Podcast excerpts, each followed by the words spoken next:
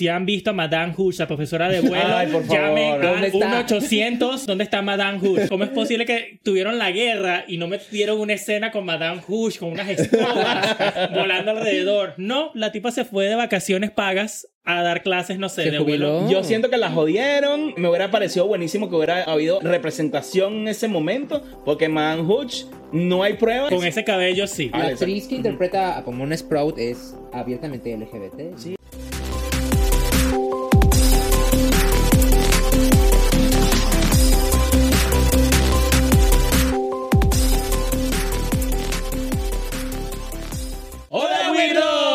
Bienvenidos a Weirdos Podcast. Yes. Aquí celebrando el mes del amor y la amistad con un Eso. episodio especial para todos ustedes. Inicia la ceremonia del amor. Eso. Hoy vamos a estar hablando de temas relacionados al amor, a las culturas, a las culturas de shipping. No shipping de tu paquete de FedEx, shipping de parejas de universos paralelos, de series o de la vida real. Y vamos a estar haciendo quizás unas cuantas dinámicas divertidas o vamos a estar hablando de, de series que nos gustan, de lo que hubiese sido, de lo que pudo haber sido. Y me parece que va a ser un tema muy interesante. Y tranquilo, Sí. mis amigos que están celebrando no solamente el amor, sino que nuestros amigos también que están celebrando el desamor. Yeah. Y también la amistad, porque no hay que celebrarla. Pues sí, porque cuando yo les propuse este tema, en realidad mi yo malvado dijo, yo no voy a hablar de nada de amor, porque a mí me caga el Día del Amor y la Amistad, pero vamos a hablar del desamor también. Bueno, dele Soraya. Pero antes, por Ajá. favor, no olviden como siempre suscribirse a todas nuestras redes sociales. Estamos en Facebook, Instagram, TikTok como weidos.podcast. Muchachos, ahorita estamos pegándola también en YouTube Shorts, así que es muy importante que nos apoyen aquí como comunidad, nos den me gusta y que también se suscriban y que ayuden a la gente que no se está suscribiendo a suscribirnos. Tenemos un rate de como Tenemos- 80% de gente que nos ve y no nos se suscribe. Nos encantaría tenerlos ahí para que les vayamos saliendo los shorts que hacemos con mucho cariño para ustedes. Y bueno, ahí podemos em- eh, empezar a tener mejor relación, una comunidad más grande. Y si me has visto bailando por allí en TikTok, no te olvides de seguirnos en nuestra página de TikTok, que estos movimientos no se pagan solos. No vayan a salir Y corriendo. Si nos, y si nos quieren apoyar con una pequeña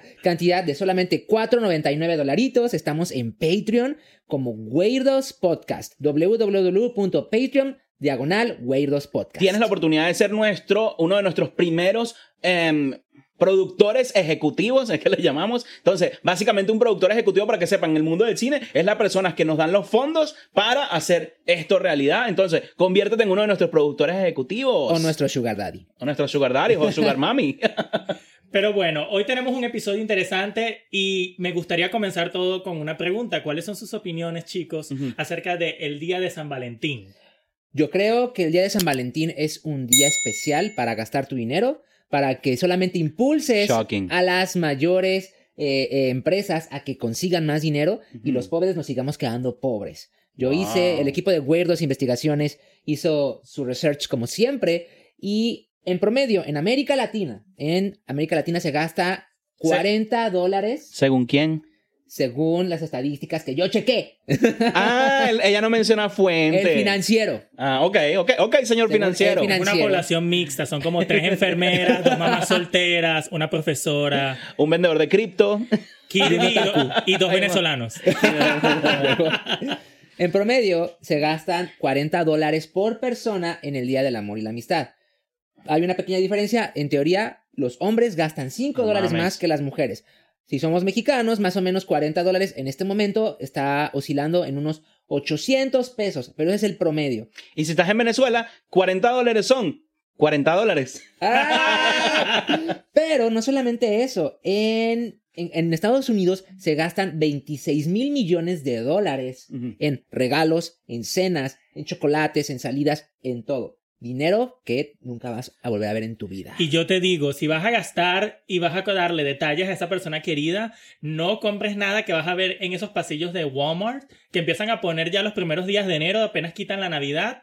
Que Sí, mire, sí. con 45 dólares te puedes ir a un restaurante, todo incluido, y te puedes tomar algo y sales bien. Coño, pero te digo una cosa, hay gente que no va a Walmart porque Walmart es lo, es lo más, lo más barato dentro de lo que todo puede ser. Claro. A veces una caja de bombones en Walmart te va a costar 10 dólares. Coño, marca Hershey que todavía es algo que Sí. para algunos puede ser, ay no, pero a mí me parece algo, algo un buen detalle. Para mucha gente tal vez no, pero si te vas a, a, no sé, a alguna, alguna de esas tiendas chocolaterías independientes, locales, orgánicas, te puede salir ese mismo bombones a, a los mismos 40 dólares que O sea, eso. en los chocolates Sí. siempre han sido un buen regalo, pero siento que ahorita vivimos en una época en la que las, la mayor, no solo las mujeres, pero la mayoría de todo el mundo está cuidando su figura y ya la gente prefiere no comer tantas cantidades de azúcar. Sugar Correcto. free. Uh, Bueno, ustedes exacto. díganos en los comentarios cuáles han sido los mejores regalos que les han dado y los peores. Y los peores. Y los vamos a leer, los vamos a, a responder. Y yo, yo tengo que dar una, mi opinión antes que tú comiences con lo que Ah, sí, sabemos que vas a comenzar. Tengo que dar mi opinión sobre qué opino de lo de San Valentín. A mí me parece que es como algo, eh, siempre me gusta ver las dos caras de la moneda. Me parece que sí es una manera de activar la economía a principios del año porque todo el mundo ya está pelando de diciembre, enero y febrero para uno es como una manera de buscar el dinero, pero este es como que cuando se empieza a activar esa economía porque la gente empieza a regalarle cosas a sus amiguitos, a su pareja, a su persona que le gusta, el amigo secreto aquí, el amigo secreto Ay, allá. chingado Y bueno, es una manera de impulsarlo. Sin embargo, también es un buen momento de no ser tan mal cogidos ¡Ah! y, ta- y ta- y también disfrutar que si no tienes pareja puedes celebrar con tus amigos puedes celebrar el amor que le tienes a tus amigos porque es el día del amor y la amistad en, no, tal vez no tanto en Estados Unidos pero en Latinoamérica le dicen el día del amor y la amistad así que Yo celebra creo con tus amigos que no necesitas un día especial para celebrar el amor y la amistad. Puedes celebrar el amor y la amistad todos los días como yo lo hago. Tienes, o sea, todo, no necesitas dar ¿dónde un está mi regalo el día de hoy? No necesitas dar un regalo para demostrar a veces un detalle hecho a mano, una tarjeta, una, dedica- una dedicatoria. No sé si te acuerdas en, esa, en esos tiempos en los que la gente dedicaba canciones en YouTube y, la- y te hacían un video con la letra de la canción y decían para Margie, para Marcia, para Carmen. Esos detalles que no costaban mucho, pero que eran muy especiales. Amigos ayúdenme siempre es lo mismo siempre me resuelven así no mentira Ay. Aquí, ya, aquí yo no hago video de YouTube, aquí se canta en vivo. También es una fecha muy importante para que la, la gente de las preparatorias o secundarias también ganen dinero para sus salidas de generaciones. Ah, no sé si a ustedes les tocó, pero en mi preparatoria y en mi secundaria había una gente malévola que organizaba entregar una rosa roja a quien te gustara, sí. una rosa blanca para quien tú consideras un amigo, Ay, qué rata, pobrecito. una rosa negra para alguien que te cayera mal, o un cactus. Era el director de tu colegio Afrodita de Pisces. Afrodita de creo. Pisces. Wow. Y es algo que en realidad te termina como que marcando si recibes una rosa negra o si no recibes la rosa que tú quieres o si mandas una rosa y la gente la tira a la basura. Eso suena mucho a Mean Girls, a chicas malas. Mean Girls. Excelente No hay película. caramelos para ti, mi amor. No, my fault. Tienen que ver la nueva versión de Mean Girls Ay, aquí de película. Chicas Malas. De verdad, aquí la recomendamos. Bueno, la mayoría la recomendamos, pero quedó buenísima, véanla.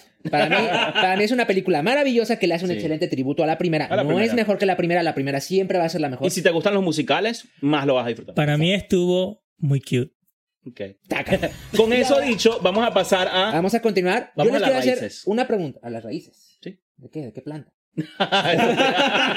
Hasta la raíz, mi amor, como Hasta Natalia que te llevo dentro. Ajá, habla. ¿Qué vende más? ¿El amor o el desamor?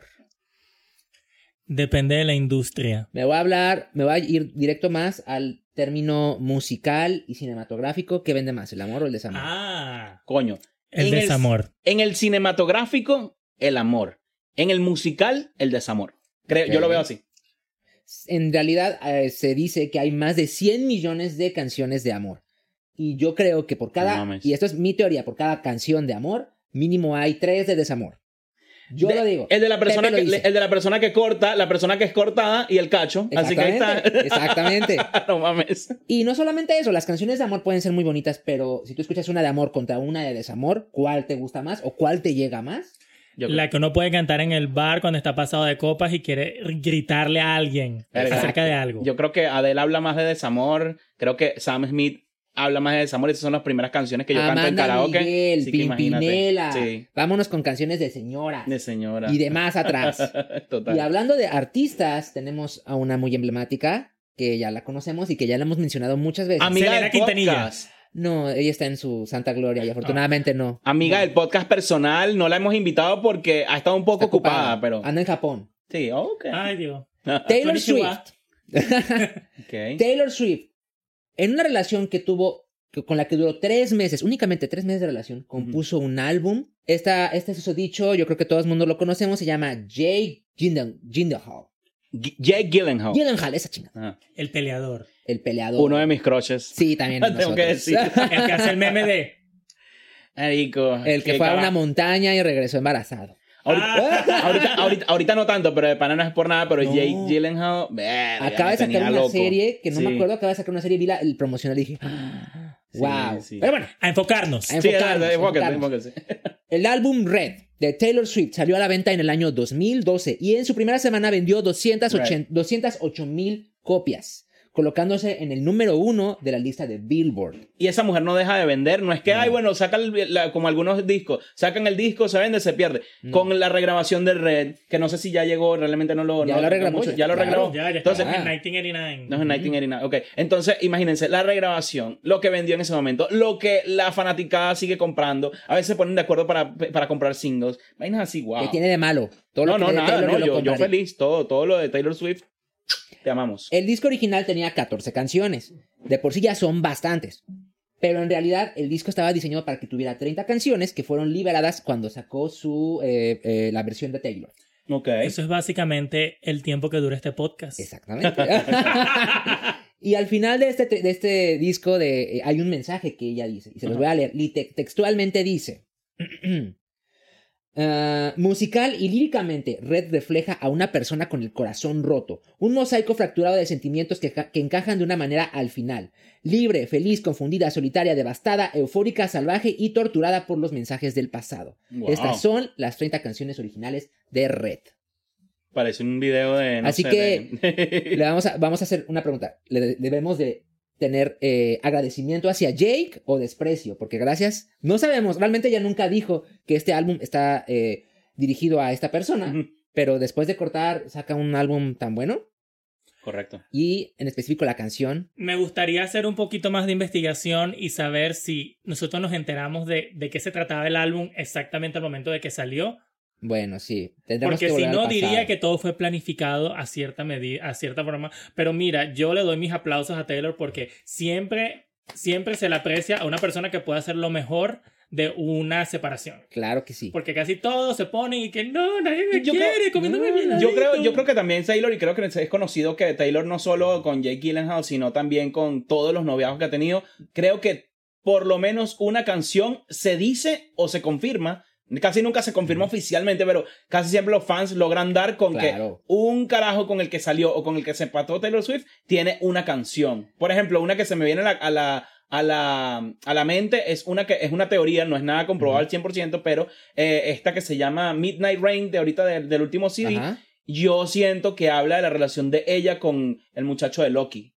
Porque eh, habla que ella en ese momento estaba como más, más situada en su carrera. Él era el, mu- el muchacho bueno que quería hacerlo todo para ella. Pero ella estaba como que, eh, ella dice, estaba como que más pendiente de hacer mi propio nombre. O sea, estaba pendiente de mi carrera, de mí misma. Y en cambio él lo que quería era ser el hombre perfecto para mí. Sí. Sí. Bueno, al menos tuvo un, un buen desenlace esa relación. Sí. Y ahorita está con Travis. Sí. Eh, este, cuando salga este capítulo ya habrá pasado el Super Bowl El y Super Bowl. sabremos si en realidad Taylor logró ir con Travis. ¿Ustedes qué dicen? O si se presentó, quién sabe. No, no creo, pero. Yo espero que Usher la dé, pero sé que no todos Uh, están Usher, pendientes de eso Usher. ahorita. Creo que nadie está pendiente de Usher en el Super Bowl sin ser shady. ¿Quién es pero- Usher? ¿Quién es Usher? Pero bueno, yo creo que, yo creo que no, ser- no van a hacer nada más Usher. Creo que si Usher lo hace, tiene que complementarse con alguien más que probablemente lo haga con una buena sorpresa. siempre, Ojalá. siempre va alguien. Sí, ojalá. Esperemos que no salga Usher en una plataforma de Smash Bros. y no se pueda mover.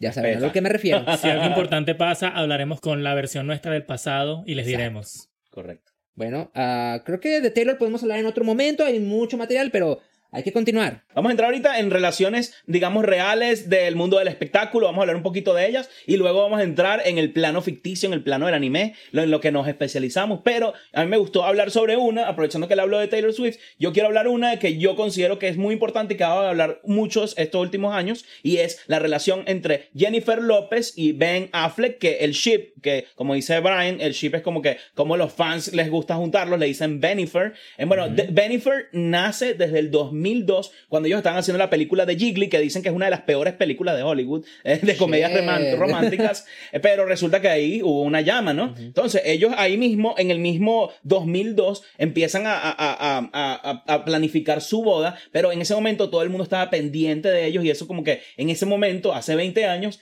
los tenía como ya, estaban muy famosos, estaban en uno de sus mejores momentos de la vida. Querían y decían, eso. querían, que- y además realmente como que ya estaban tan overwhelmed, estaban tan ya fastidiados de la vida pública del paparazzi que ellos cancelan la boda y se, o sea, se comprometen y cancelan la boda. Wow. Y ya en el, eso fue, eso es en el, del 2002 al 2000, al 2003, y en el 2004 ellos oficializan su separación. Luego, Nunca se casaron. No, ellos se comprometieron, cancelaron la boda y luego se separaron. Todo el mundo sabe la vida, la vida sentimental de Jennifer López, que estuvo A-Rod, estuvo un bailarín, Marc estuvo Anthony. Marc Anthony y muchos más. Y también Ben Affleck, creo, tengo entendido que es como, creo que tuvo también, creo que sí se casó una, una vez y tuvo una relación larga. Y también ha Ben tenido... Affleck no estuvo con Jennifer Sí, Garner. estuvo con Jennifer Garner y además tuvo una relación larga con Nada más Jennifer cambio de Garner. Jennifer. Entonces, básicamente, cuando ellos vuelven, se en- reencuentran en el 2011 para una filmación donde se encuentran después de casi ocho años, pero esto resulta que no, todavía creo que estaban en diferentes etapas de su vida, ¿no? Entonces, ahora termina en el 2021, donde ella ya luego de terminar con A-Rod y todo esto que estaba esperando el anillo para cuándo, el anillo para cuánto, nunca, Nunca vino. llegó. Entonces vino oye, Ben Affleck y dijo, ¿sabes qué? El anillo para cuánto? El anillo para cuánto es hoy, así que se lo dio rapidito ya. En el 2021 ya estaban básicamente ya planeando y casados. Eh, luego empezamos a ver las apariciones de Ben Affleck y Jennifer López, siempre un poco por debajo porque no les ha gustado el ojo público. Sin embargo, es uno de los shipeos que eh, dentro de lo que cabe suena como que, ay, qué bonito, porque se reencontraron varias veces en la vida y ahorita que están más maduros, decidieron, ok, vamos a darle un chance. Entonces es el surgimiento de un amor a través de los años. Pero pobre Ben Affleck, ves las fotos de los paparazzi y se ve chupado, ojeroso, cansado, sin ilusión. Yo no Eso sé es si- porque está trabajando muy duro, Sí, chico. Yo no sé si es por eso, si por si- simplemente el hecho de siempre que sí, el hecho de siempre que no le gusta estar en el ojo público su vida su vida privada y sentimental, pero eh, sí eh, es una controversia ver a Ben Affleck en un momento donde realmente supuestamente si estos tipos no sé de Notebook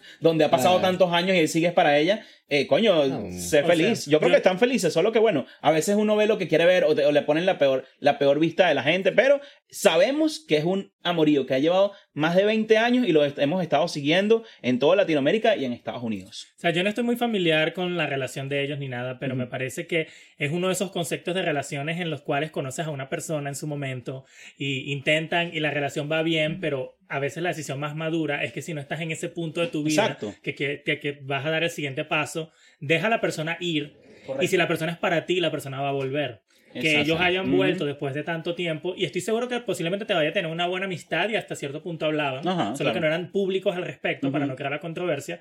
Me parece que es un final feliz para la historia y, la, mí me y parece- de verdad que les deseo lo mejor a todos ellos, sin shade. Quita eso ahí. Jennifer, amiga, eh, bueno, ya no nos invitaste a la boda, pero nos puedes invitar a, a los aniversarios, así que aquí estamos, aquí estamos dispuestos para ir a tu boda. No debemos estar muy lejos. Yo no, a mí no me invites porque yo tengo una amiga que le mando un saludo, Luli de Luni Navi, ella dice, nunca le des tu email a JLo. Saludos, Luli. Yo seguiré tu Saludos, consejo. Luli. Y saludos a Navi, que también, También, que que espera- esperamos que, bueno, ya a este punto se debe haber súper recuperado del COVID, pero le mandamos un abrazo. Las Te queremos. escuchamos. Hoy, de hecho, las estás escuchando en el carro, las queremos mucho, las admiramos eh, en ese momento de cool. Cultural. Sigan a Luni Navi, buenísimo podcast. Buenísimo. Las queremos mucho. Mua. Ahora seguimos al. Vamos a pa- pasar del plano realidad al plano ficción con nuestro especialista en cosas ficticias, nuestro amigo Brian R. Daddy. Todo esto que está aquí Es es real. real. Y se vende. ¿Será? Yo veo plástico en su cara. Ah. ok, bueno, yo, me, yo quería traer para la mesa hablar un poquito del amor. Y, en, y cuando hablas del amor en historias ficticias. Así como tú decías lo del, desamor, lo del desamor, para mí en el, mundo de- en el mundo del anime, las parejas no pueden ser felices. Nunca. Porque si no son felices, porque si son felices a cierto punto, no tienes historia. No tienes trama. contar, no tienes trama. Entonces decidí elegir el universo más conflictivo para discutir una de las cuantas parejas Wow. y me digan su opinión. Ok. Y voy a hablar del mundo de Neon Genesis Evangelion. O sea, el mundo apocalíptico donde nadie tiene, nadie tiene suficiente paz mental, le vas a hablar del amor de ellos, pobrecitos. Bueno, yo noté aquí por lo menos, es posible encontrar el amor en el mundo de Evangelion. Si no estás todo el tiempo tratando de acabar con los ángeles que quieren venir a destruirnos, o luchando con tus problemas mentales, o Andas siendo como- clonado. Andas emo como, como Shinji por todos lados. O sea, a mí me parece que es un universo muy complicado porque fuera de las batallas con los ángeles y todo, me parece que todos los personajes tenían algo que, que creo que la narrativa lo hacía sonar demasiado extremo en ciertos puntos, como que unos eran muy sumisos, otras Mm. eran muy problemáticas, Uh. otras eran muy, tú sabes, de que salen para la calle. Depresión. y de eso. Entonces, aquí tengo uno de los, de los ships que la gente dice, que la gente ve en el mundo de Evangelion. Y quiero que me digan su opinión de que si piensan ese, que me digan si esta es un ship que probablemente ustedes apoyaban Ok, no ok, ok. ok, ok, a darle. Entonces, vamos a comenzar con el primero, en el cual hablamos de los dos personajes más diferentes de toda la franquicia, que son Shinji Kari y Asuka Landly Soryu, que es nuestra Ok. Asuka pelirroja. Ay, bueno, ¿Cuáles son sus primeras impresiones? ¿Creen que una relación entre ellos dos funcionaría? Asuka es una persona muy dominante, muy tóxica, eh, narcisista y en Wow. algún momento también llegó a causar maltrato tanto físico como psicológico a Shinji. Entonces, yo como abogado, como doctor corazón de Shinji, yo le diría, Shinji amigo, date cuenta, esa mujer no te conviene. Pero, Eh, ajá. pero ¿qué edad, ¿qué edad se llevaban Shinji y ella? ¿Son de la misma edad? Todos son de, la, misma edad. Ok, yo En pensaba Japón todos son de la misma edad y todos van a la escuela. En la misma escuela, mismo salón. O sea, a mí me parece que yo no, yo no- yo nunca voy a defender, pero tampoco voy a hablar muy mal de Shinji, porque Shinji era un niño que era tímido y realmente tuvo una infancia en la cual no fue capaz de experimentar cosas del mundo. Y me parece que Asuka le mostró a él cosas, si viste la película tú me Oh, entiendes, sí. eh, cosas, a, cosas de Asuka que pienso que él, él disfrutaba, pero se hacía como que él, se hacía el Willie May. Ah, yo te voy a hablar, mi, mi opinión es muy básica. Esas mujeres están demasiado buenas para esos carajitos. Esas mujeres están bien bonitas. ¿Qué están- tiene de malo? ¿Así son las chicas en Japón? Andan así. todas- bueno, sí, con. Usted con está celosa porque lo que nos tocó. No, no, te digo una cosa y te voy a- me voy a ir por la tangente porque realmente tampoco tengo demasiada base, pero yo te digo una cosa, cuando yo voy a un evento de anime y veo esas chamas vestidas de Evangelion, Sí. se me prende un poquito el heterosexual porque yo digo, coño, qué bonita, me acuerdo, hace, hace, creo que fue en el Anime Expo, vi una muchacha que yo dije, no, yo tengo que tomar una foto con esta chama porque esta chama está buenísima, me parece que es igualita y, y, y de- y además esos trajes como súper pegados, me parecen Yo, súper, súper yo hago sensuales. cosplay de Shinji. Es verdad. Yo hago cosplay de Shinji. Vamos a poner la foto. Así, así vamos a ponerte una foto. Y muy creo que lo hago bien. Pero cuando me tomé fotos con las que hacían de Rey. Ay, sí, y mándale las fotos de las muchachas. Dios mío, ¿no? O sea, sí, sí. Sí, Vale, la que- dan, es la que esos trajes los hicieron, por- los hicieron más que por razones funcionales. Sí, total. Pero total. regresando, hay una parte que es, es- pasa en la película en la cual los últimos. Es, es- podría ser spoiler, pero eso, este anime salió hace muchos años. Sí, porque Ponte al día, por ponte favor. al día. Pues al final los únicos sobrevivientes de toda la destrucción del planeta son Shinji y Asuka. Y hay una referencia a que ellos ahora tienen que reprobar la Tierra y ahora son Adán y Eva. Wow, volvemos a las teorías conspirativas de los, de los animes Chan, aquí. chan, Infancias chan. arruinadas. Así que Inserte eh, música de conspiración. O los, los expedientes secretos X. entonces, esa es una teoría. ya- yo ya sé un poquito más de la parte canónica, no la vamos a decir. Ok, ok. Pero para responderte, pues debido a esto sí hay posibilidad de que exista. Ok. Ok. Va- ¿Qué tal si hablamos de el otro lado de la moneda y hablamos de Shinji Ikari con Rei Ayanami, nuestra chica sumisita de pelo azul? Mm. Wow.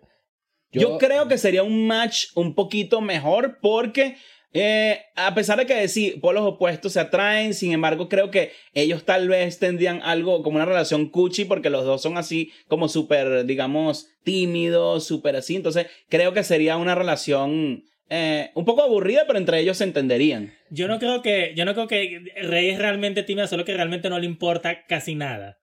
Está Ah, deprimido, A ella, dices. a ella le- a ella le gusta es leer. Es adolescente, déjenla. Bueno, yo, yo digo Nadie la entiende. ese es la peor, la- el peor resultado posible porque sabemos perfectamente bien que Rei Ayanami es un clon de la mamá de Shinji con Complejo el de Edipo. Escándalo. con el el ADN de eh, Eva. El. Adam, De Adán. Mezclaban muchas cosas allí. Entonces, pues, ¿cómo? Está raro, está, está raro, está raro. Pero en un en los en, la- en las en las competencias de popularidad por alguna razón casi siempre Rei y Shinji eran la pareja que estaba más asumo porque evadían el conflicto y siento que a lo mejor tú sabes en ciertas relaciones necesitas un poco de conflicto Sí. para que la cosa funcione. Te voy a decir una cosa, y yo he escuchado, y no se hagan los locos, porque ustedes tal vez también lo han escuchado. Muchas personas, sobre todo en las parejas heterosexuales, donde un hijo, so- ponte tú, soy un hijo, mi mamá me crió y uno tiene ese, ese, ese, ese- eso es lo que le dicen es el complejo de Edipo, porque el hijo como que se apega tanto a la mamá que luego busca una figura femenina que básicamente tenga un parecido, no físico, sino que de- de- de- puede ser a veces incluso físico o incluso de cómo le hace sentir la mamá. Por lo menos si tu mamá era que tú, que no se cae, tal vez, eh, tal vez al muchacho le va a gustar tal vez una mujer que sea más como, lo, como la mamá lo estaba tratando, esa de manera así como que tú, no sé qué, o que esté pendiente de él o vaina. Eh, es, una, es una de las teorías que dicen que muchos muchachos buscan a sus novias basados en la figura materna que tuvieron en el, en el vaina y al final al final también hay una teoría y yo y yo soy yo soy fiel teoría de que los niños al principio nacen de alguna manera enamorados de su mamá o sea pero enamorados en la, en la manera bonita uno nace enamorado Claro, de su mamá inocentes. sí Claro. sí Más que todo admiración. O sea, yo pienso que en todavía sigo apoyando a lo de Asuka, pero es que hay algo en el diseño de Rey que asumo que por eso todo el mundo es extremadamente Sí, o- ojo, ojo, que el hecho de ya, ya cuando te tomas en, en el lado de que eres un clon físico y vaina, ahí ya se pone muy turbio. Y no pero yo hablo de que personas que. No solo es un ¿Te clon, son fácil 100 clones. Porque Ah, cuando caramba. se echan a una, al día siguiente, ¡ay, aquí está Ay, Rey! no mames. Rey Ayanami es el, el, el equivalente a Krillin y a Kenny de South Park. o un Pokémon. O un Pokémon. Ok. Son, ah, pues si vieron, si vieron el anterior capítulo, son las enfermeras Joy y la, la- las enfermeras Joy y la, y la, Policía la Jenny. policía Jane, la oficial Jane. Ay, Dios mío, no me voy a empezar con eso. Ahora pasemos a la tercera pareja de estos shippings y son Mm, Kaoru, Kaoru, ¿cómo que se llama? ¿Cómo se llama? Kaoru. Kaoru. Ok, la siguiente pareja de nuestro shipping es Kaoru y Shinji Ikari. Bueno, ese Shinji Sí. con todos, con todos. Hay una, hay una escena que, que para un niño adolescente gay, Esa verla, escena te definió, amiga. es muy explícita, muy explícita de Kaoru con Shinji que da, no da nada de la imaginación. Lo dejaron claro. Lo dejaron perfectamente claro y Shinji estaba como que entre cohibido y, y no saber qué hacer. Y la verdad, Ok. bien. Sí, yo pienso que de todas las posibles relaciones para empezar, no, hubiera, no funcionaría porque para empezar, Kaoru no es realmente humano, ¿Y qué tiene de malo? que no tiene, no, no, o sea, no es realmente un ser. En Alien contra Depredador, en Alien, la- el octavo pasajero, el alien se enamoró de una humana y la embarató. Ay, bueno. Pero bueno, ya va, estamos en 2023. Aquí la gente incluso tiene, tiene no tanto relaciones, bueno, sí, tiene relaciones con objetos inanimados, así que, Bueno, Vegeta con quién sabe. Pero continúa. Bueno, o sea, a mí me parece que él fue el personaje que, le, que, que no se lo dejó fácil ni difícil a Shinji y al final lo dejó con una decisión importante que básicamente definió la serie. Ok. Pero me gusta el tratamiento que le dieron en la película cuando están tocando el piano juntos, le dan como que Oh. más momentos y yo como que, Shinji, Yes. olvídate de la tierra, quédate con él. Ahí es Shinji, ahí es. Ahí fue. Pero sí, esa no la, esa realmente está allí. Está ahí por, re- por We representación. stand for it. I stand. Representación, Yo- representación. Sí, a mí me encanta. Pero ahora vamos a pasar a los adultos del universo. ¿Y qué Uh. opinan ustedes de la relación de Misato con Kaji?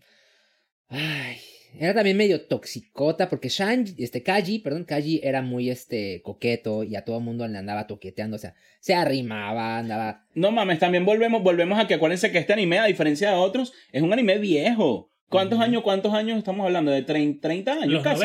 el 30 el años. anime creo que salió en 1995, si no me mal Casi 30 recuerdo. años, amigos, así que... Y el manga Pónganse. mucho más viejito Exacto. todavía.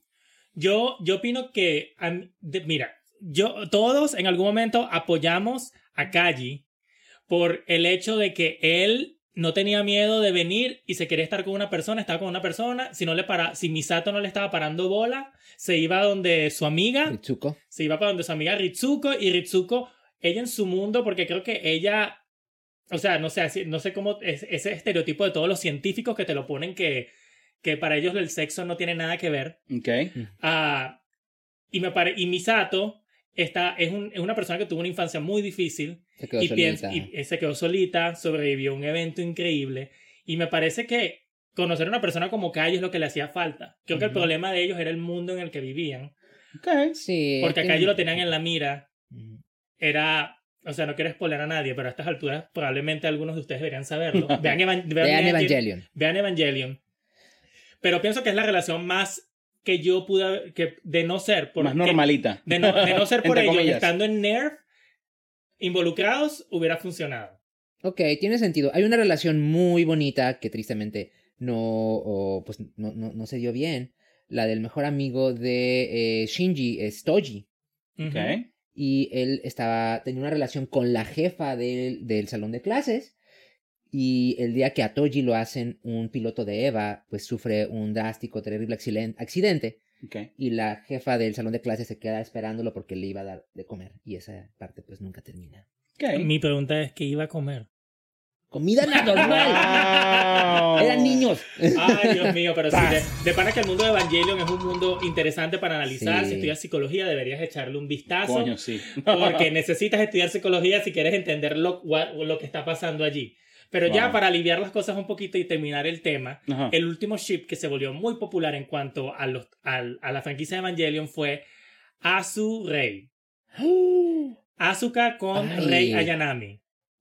¿Ustedes creen que eso funcionaría? En mi mente me encantaría que funcionara. Por algún motivo, Asuka le tiene como que cierta envidia o celo a Rey, pero puede ser ese envidia o celo confundido con amor.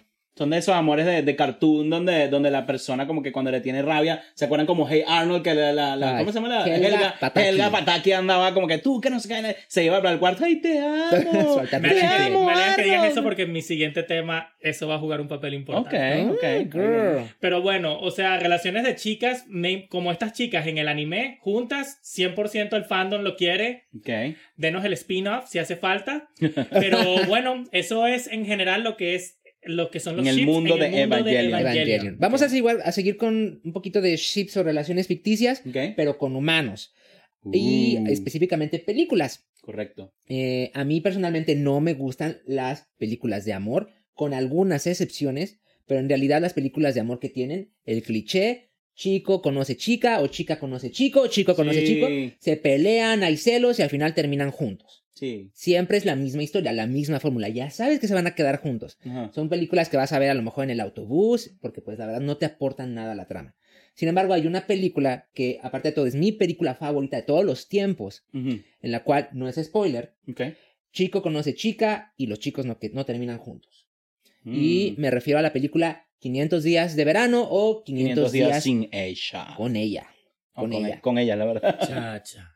En el cual, bueno, eh, la trama eh, gira en torno o empieza precisamente con la ruptura de esta relación. Es decir, que la línea cronológica en primera está totalmente alterada, de repente Sí. estás en el día 250 y tantos, luego te vas al día primero que es cuando se conocen, de repente te vas al día 400 y tú vas uniendo poco a poco las eh, piezas del rompecabezas Ajá. de esta relación. Los actores es Soy This Channel, que interpreta a Summer, y este eh, Joseph. um, Joseph Lewitt. yes, es Joseph Gordon, Joseph Gordon Lewitt. yeah. que interpreta a Tom. Ok. Entonces, bueno, en, eh, eh, eh, para hacer un pequeño resumen, Tom está muy enamorado de Summer, pero Summer no quiere nada eh, de relación Y no quiere compromiso. pero ella quiere ser como que su... Quiere janguear, quiere andar por ahí, quiere chilear, Netflix and chill, todo relajado. Y de repente, bueno, terminan andando, la relación dura bien poquito y luego sigue la parte del duelo y la parte de, de todo el dolor de Tom. La historia se centra este, personalmente en Tom y un poquito en Summer. Sí. ¿Qué piensan de ustedes? ¿Ya la habían ustedes visto? Sí la vi, eh, yo voy a decir el último comentario porque creo que voy a abarcar un poquito de, de todo, así que ¿qué opinas tú? ¿Tú la viste? Yo no estoy familiarizado con la película, pero pónganme al día. La película es buenísima. Bueno, eh, bueno, voy yo. Este, yo, me parece muy chévere que hablemos de esta película porque yo creo que esta película ha, eh, eh, no sé si ha envejecido bien, pero ha evolucionado con los años. Si tú la ves en el momento cuando salió, tú decías, Bueno, no estoy, estoy hablando de todo, esto, esto es mi percepción. O yo decía, como que, wow, esta. ¿Cómo se llama Soy Chanel ahí? Ajá. Eh, ¿Cómo se llama ella? Summer. Summer, ok, ah, bueno, Summer. Summer, que no, que wow, que es lo peor, que es una mierda, bla, bla. Luego de unos, monte tú, 5 o 10 años evolucionó la cosa y uno dice, no, no, no, no, ya va. Summer no era, no era pendeja. Ella supo, supo establecer sus límites. Desde el primer y momento. este huevón era un ilusionado del carajo. Y ahora, creo que unos años después, yo creo, no sé si es la madurez de uno o la época donde vive, ahora yo digo, brother, eran dos personas viviendo cosas distintas en épocas distintas y ninguno realmente era ni el villano ni el héroe. En realidad cada uno estaba en su situación. Obviamente en su momento habrán cosas de las que se arrepentirán en el futuro, pero como todos humanos pueden seguir adelante y siento que en este momento le digo, no, el huevón, pero tiene que asumir su peo. Ella, ella, ella tal vez sabe ahora qué no hacer para sus próximas relaciones, pero me parece que cada uno tiene que eh, manejar su balanza. Yo creo que, bueno, tienes razón. Sí. Y aparte Como yo siempre. le doy la culpa No, a los dos. No, nada. O sea, tienes razón en parte, pero hay culpabilidad en los dos. En primera, bueno, Tom, efectivamente, él sabía de entrada que ella no quería una relación. Y él sigue insistiendo, insistiendo. Y llega un momento en el que le dice, nosotros somos pareja, hacemos todo que hacemos una pareja. Correcto. Pero aparte, y ella, bueno, sí estableció su límite desde el principio. Ajá. Pero cuando tú te das cuenta y les hablo a ustedes, cuando ustedes se dan cuenta de que alguien quiere con ustedes, de que alguien está enamorado de ustedes y no le pones una barrera y al contrario sigues alimentando y fomentando eso, también eso causa un daño en la otra persona. Como ese hambre de atención a, A veces. eso, chicos, se le llama ser un microondas. No, o, o- a veces hay gente que no le gusta. la- el plato. Eh, Es, como, es, como, es, como, es como estuve escuchando en otro podcast de los muchachos de Escuela de Nada, que están hablando sobre que hay veces donde no es la, no es la, no es la persona ni eso eh, lo que te atrae, si no te gusta la atención del momento. Y hay gente que le encanta, como seres humanos tenemos hambre de eso. Entonces, hay veces cuando ya te dan mucha atención, como que, ah, bueno, dale, pues me voy. Exacto. Qué arrecho. Algo que me gusta mucho de esta película es que explora mucho las expectativas que tú tienes en una relación ¿Cómo te y proyectas? lo refleja con la realidad. Entonces, hay una escena que para mí es mi escena mm, favorita en la cual Tom, él en su mente ya se hizo la idea de cómo va a llegar con Summer y cómo va a ser una fiesta con Summer y él se hace una es- eh, eh, la, la pantalla se divide a la mitad, Ay, sí, eso que es la muy bonito. expectativa de Tom y el lado la realidad de cómo terminó las cosas. Entonces, Sí. y es lo que pasa, muchas veces nosotros nos hacemos expectativas, va a pasar esto, esto, esto, Sí. y termina siendo totalmente diferente. Yo cada vez que organizo una fiesta. Claro. Entonces, eh, efectivamente, para mí es mi película favorita. Yo les recomiendo mucho que la vean. Y si ya la vieron, también digan en los comentarios qué piensan, de qué lado están Tom, Sommer, los dos. Y nada, hay que continuar porque el tiempo se va. Vamos a ir a un mundo mágico, a un mundo donde importan si eres de sangre pura o si no tienes sangre, o si eres muggle, o si eres squid, o si eres simplemente de sangre pura, sangre mágica, ¿dónde es? Dame más pista. No. Estamos hablando del mundo de Estamos los caballeros del zodiaco y la sangre. Para no perder la costumbre. Ay, sí. Lo que pasó en la casa de Libra se queda en la casa de Libra. Pero ya, esta es la última vez que lo menciono, lo juro. Ya vas tres veces. Sin embargo, aquí tenemos, bueno, ya para decirles un poquito del background, eh, Pepe y yo nos conocemos de un chat de Harry Potter, imagínense. Saludos, Y- chicos de Hogwarts. Saludos amigos. Y bueno, nada, desde ahí les puedo decir que yo desde pequeño, como les dije en el, en el especial de Harry Potter, yo he dado hasta clases de pociones en un chat online hace 20 años. Bueno, no, como, como 10, O sea 15 que por años. eso O sea estudiaste que Ricardo para tiene casi bartender. 50. Por eso quise ser porque es lo más cercano a las pociones que hay. Y bueno, yo vengo aquí no con, obviamente no vamos a hablar de las relaciones que ya en los libros lo dieron, sino que los ships que se encuentran en los fanfictions, donde los fans han estado hablando en los foros, donde nosotros hablando y comentando decimos, coño, esta gente tenía chispa, donde no son las relaciones oficiales, obviamente, porque muchas involucran personas que ya tienen sus relaciones, ya están casadas en ese mundo ficticio. Sin embargo, hay muchas que primero no había oído de por sí, pero muy interesante, sobre todo LGBTQI+, Ah, y caray. también una que es mi favorita, y con esa voy a empezar, y es nada más y nada menos que Luna, Luna Lovegood con Neville Longbottom. Yo creo que me encanta a mí eh, particularmente porque primero me parece que Luna es un personaje súper, súper carismático, presentado obviamente en la quinta, en el quinto libro, y que ella viene con su toque de locura y también con Neville, que es una persona como un poco, digamos, como más en ese momento como Tuvo un muy tímido, crecimiento. un crecimiento que tuvo un muy buen crecimiento ya al final de la película. Y bueno, uno dice que luego, yo lo veo así, luego de la ya como en la séptima película, donde están todos grandecitos, todos ya empiezan a, a experimentar y a tener su noviazgo creo, no pasó nada en el libro como tal, no pasa nada, ah, no hay ni siquiera hints entre ellos, porque realmente si hay un hint, yo creo que sería más Harry y Luna, porque ellos tenían como sus momentos más así, había más química. amigos, pero había más química ahí como medio bonita y a veces te podían lanzar un hint que tú podías como que, ay, ¿será que tienen algo? Pero realmente no le gustaba al final Ginny de toda la vida. Sin embargo, yo también era full, también, o sea, no, me, no me molestaba ni- ninguno con quien quedara Harry, pero Harry, Herma- Harry Hermione también me gustaba. Sin embargo, yo era más del, del de Harry, de, de Hermione con Ron. Oh, A mí me no. parece Sí. que Luna es uno de, mi- uno de mis personajes favoritos del universo como tal. Sí. Pienso que cuando llegó ella en la quinta película, ella tenía algo que el cast de los otros personajes no tenía, que ella vivía como en su Cabello propio- rubio. También.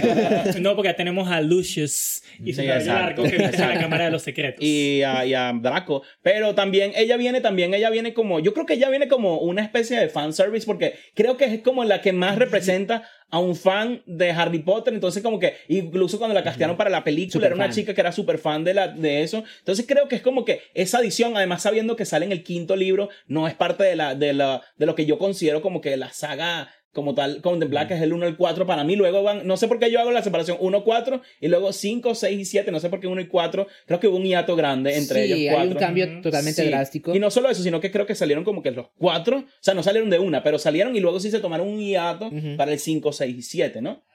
Yo en, en relación al, al chip que comentas, Ajá. en verdad no hay, nunca hubo química en lo absoluto. Realmente no hubo una escena, como lo dices. A mí no Hater. me gusta. y, y nada más siento que lo hicieron como precisamente como fanservice, como para darle a, a Neville algo. Sí. Y nada más simplemente se levanta y dice, "¡Ah! estoy enamorado de Luna. Yo pienso que Neville tenía, Neville tenía ya suficientes problemas en sí con su mala memoria, con su timidez y con su miedo a prácticamente todo. No, hasta eh. que finalmente encontró el valor para, para moverse por sí mismo. Y vivir en las sombras de Harry Potter también, que no es Ouch. fácil. Bueno, sí, pero jamás me voy a olvidar de su escena cuando estaban en la clase de vuelo y Harry lo ayudó y ese momento, yo Sí. pienso que ahí fue el momento que dije, este chamo va a estar en, la en los siguientes proyectos porque yo no, yo no leí los libros antes de ver las películas. Ok. En Le- ese- Sí. Les voy, les voy a dar otro que no esperan, A ver. para que lo vean. Porque voy a decir, voy a decir, va- un- Pero voy a decir cuatro. Neville tuvo su final feliz con una Hufflepuff.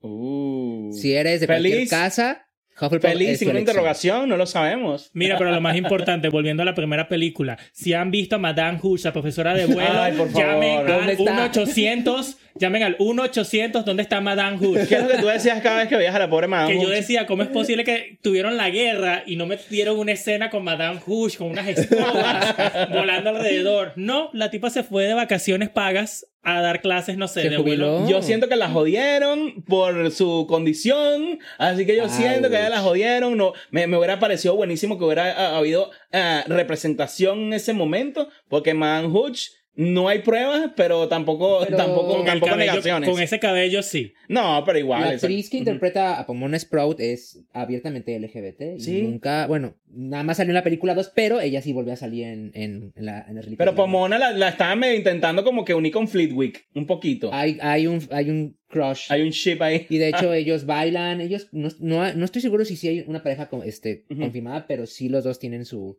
Tienen su cosita. Sí, en. Hablando, bueno, hablando de cositas, le tengo un chip que tal vez no han escuchado mucho y es de Hermione con Fred Weasley y se llama Fremione, pero esto tiene simplemente una cosita pequeña que los une y es porque los momentos en donde ellos interactuaron, si se ponen a ver de manera objetiva, hay algunas partes en el, en el libro donde como que ellos se llevaban muy bien y las cosas que decían, como que ella, ellos como que se complementaban de alguna manera en los pocos momentos donde realmente Hermione y Fred interactúan de alguna manera, las cosas que van diciendo se nota que tienen como que buena química o buena chispa, pero simplemente es algo que los fans tal vez escucharon un par de, de, de- de interacciones entre ellos y dijeron, uh, Ya son pareja. ya son pareja. Así siempre lo mismo. Sí, sí, Siempre total. porque a lo mejor él, él es más alto que ella, tienen el pelo del mismo color, tienen con los Weasley. Y bueno, no, no estaban tan lejos de lo que terminó siendo la realidad. Y, y dicen, y dicen que nada, que, que, que bueno, que es una, que tienen ahí su chispita, pero terminó eligiendo al hermano menor, y el hermano menor se terminó riendo de ellos, porque terminó bueno. Estoy Ajá, bueno. algo. Entonces también tenemos otro que este me gusta. Quiero a- a- hacer una, un paréntesis, pero estoy checando algo rápido. Cuenta, cuenta. Díganos, profesora. lo- Por aquí estamos preguntándole a San Google a ver qué está, qué está diciendo el Ok. muchacho. Sí, Cuéntanos. ya, es que- Bueno, sí, tienes toda la razón. O sea, no, la verdad es que tu, tu, tu ship no, no pega en lo absoluto. Y a- Maldita. o sea, nada. Pero voy a dar un dato creepy. Ajá. Creepy, creepy, creepy. Fred Weasley, él falleció en la guerra de, de Ajá, Hogwarts. ajá. Pero antes de que él falleciera, él tenía una relación con Angelina Johnson. Con Ellos eran Spinner, pareja. Correcto. Angelina Johnson es una estudiante de Gryffindor. De Gryffindor. que sí sale, pero tiene pequeños cameos y en el libro es un poquito más importante. Correcto. Cuando Fred fallece, Angelina Johnson empieza a andar y se casa con George. Con George. Uy, mira, se me pusieron la, la- No me acordaba de eso. se me pusieron la piel de gallina. Uh, escándalo. O sea, ¿Cómo? O sea, ¿y ¿por qué, se, por qué se casó con el gemelo? Está raro, hermano. O sea, tal vez. No Y tú sé. como gemelo, o o sea- sea, no, yo, yo en su defensa. Ponte, ponte que ellos tenían una relación y todo, conocía a la familia, eran amigos, los visitaba de vez en cuando.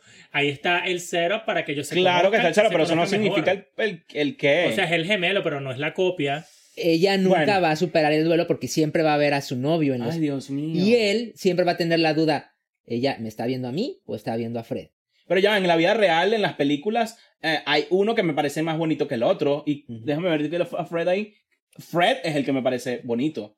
Así que no. ah, ¿el otro no te parece bien porque perdió la oreja o qué? No, no porque me dio la gana, sino porque ellos se, se nota que son, son gemelos, no son gemelos, son Sí, son morochos, gemelos ¿no? Pero no me parece que son igualitos. A mí, a mí hay uno que me parece mucho más bonito que el otro. No sé por qué. Me parece como más sexy. Obviamente nadie, ninguno, no, la persona que hizo... Pon una foto sexy de Fred Wesley. Wesley De los aquí. dos, de los dos. De los dos y de George Wesley aquí, Nelio.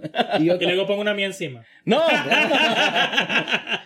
Oh, se- serán guapos, pero todos los actores en Harry Potter y el Cáliz de Fuego con el cabello largo como el Buki fue lo peor que pudieron haber hecho. Se ven horribles. Provocaba uno meterse en esa película con una afeitadora y hacerle a todo el mundo así. Ay, por "Pochi- favor". pochica. Bueno, pero eso es muy inglés. Se veían horribles todos. Fred, George, Ron, Harry. Lo único que faltaba con el pelo largo era. Pobrecito, pobrecito los peluqueros del mundo mágico porque no estaban, estaban muriéndose de hambre. Wow. Mira, siguiente, ahora vámonos con unos LGBTQI.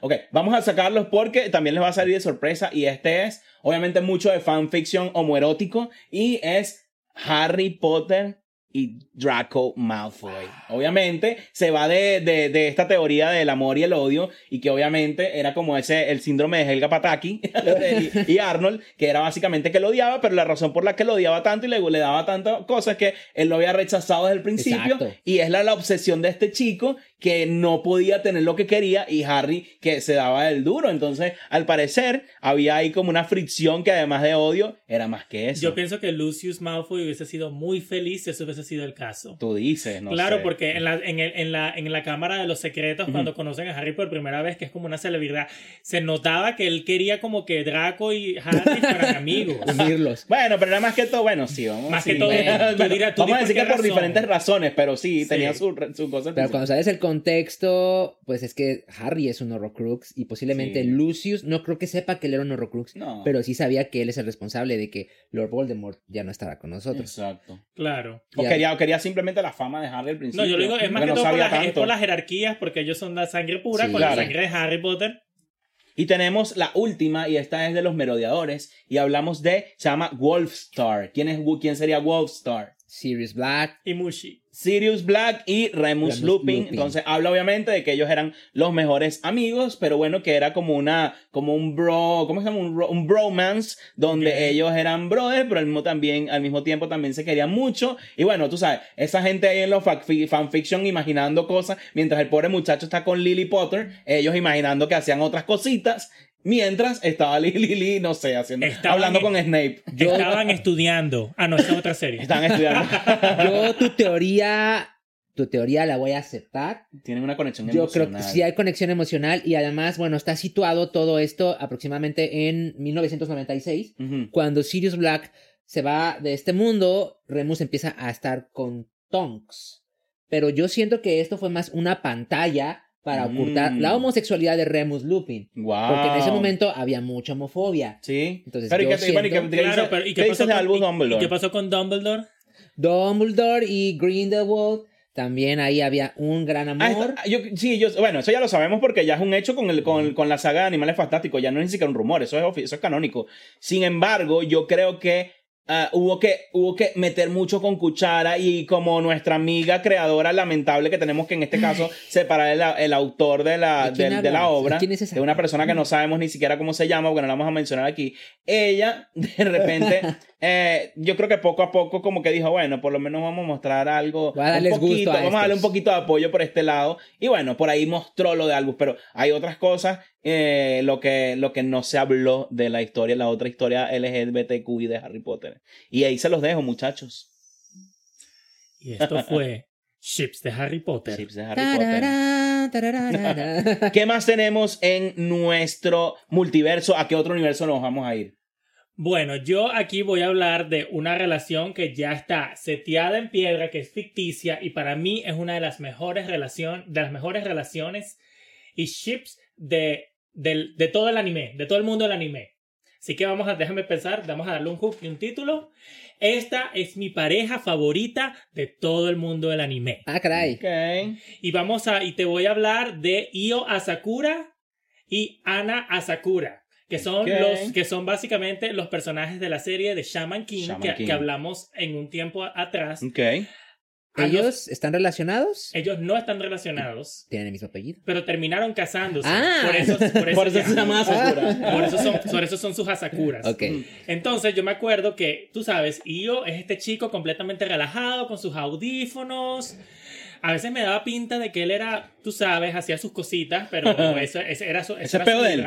Y luego llega de la nada esta chica que le dice, ponte a trabajar, ponte a entrenar, ponte, tienes que cocinarme. Ponte en cuatro, ¿no? Ah, No, no, ah, no. sorry. Y llega Ana, Claro, y llega Ana y toma las riendas de la casa y de la relación en ciertos puntos y le dice, yo me voy a casar con este chamo. Y uno dice, y uno dice, ok, ya lo hemos visto antes, así, así como, como Mei Lin con Shaoran en Sakura Captor. Él es mi prometido y nos vamos a casar, pero cuando ves todo lo que Ana como personaje. Ayudó a Io en el torneo de los chamanes, lo ayudó obteniendo, domando los demonios de la bitácora mágica, se enfrentó a Hao, lo cacheteó, le dijo, no te voy a ayudar porque ese hombre mío va a ser el rey de los chamanes y yo voy a ser la esposa del rey de los chamanes y así that's the. That's the Oh, thesis. Llegando al punto de que se terminan, se terminan casando y tienen una familia feliz y tienen una hija que se llama Hannah, que bueno, ya si estás viendo Shaman King Flowers, tienes que verla. Hola, Hannah.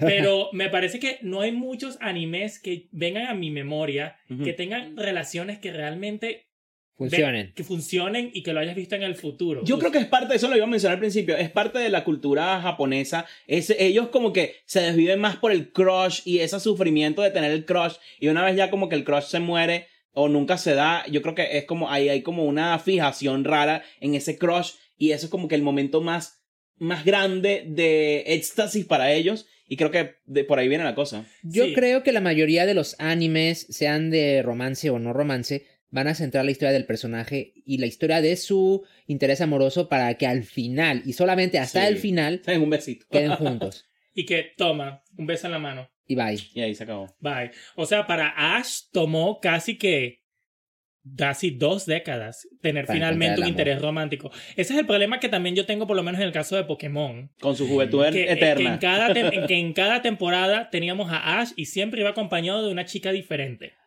Y a, su, y a su modo, Uh, al fin- Fuckboy Ash. y obviamente muchas, perso- muchas personas son del, de- de- del equipo de Misty, otras personas son del equipo de Dawn, la que tenía el Piplop y eso. Y ¿De luego qué? hay una chica que se llama Serena. Y, y Serena es la chica que estuvo allí en una de las temporadas que creo que era blanco, Race. negro, X, Y, Z. Serena Morena. Drag Serena Race. Morena. Y esa, y esa sí fue la que todo el mundo empezó a shipear con Ash, pero Ash ni les para nota.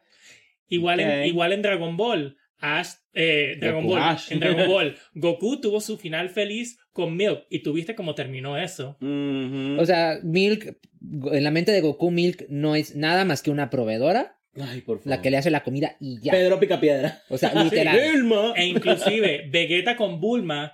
Bueno, ya yo pienso que Vegeta de hecho tiene como que su lado suave por Bulma. Me acuerdo en la película cuando el dios le da una cachetada a Bulma o la golpea y la deja inconsciente. y, Vegeta, y Vegeta le dice, no te vas a meter con mi esposa, ¿vale? Ay, Dios mío. Y, y marico, es, me cuesta pensar ser- series de animes en las cuales haya hayan acabado bien en, en cuanto a las parejas. Sakura y Shaonan. Y. Eso no terminó porque Shaoran terminó yéndose a China Ay. y luego volvió en Clear Card eh, y no sabemos qué pasa porque no nos han dado nueva temporada. Clan, te estás quedando atrás. Tal vez Sailor Moon con Tuxedo Mask, que tuviera una niña.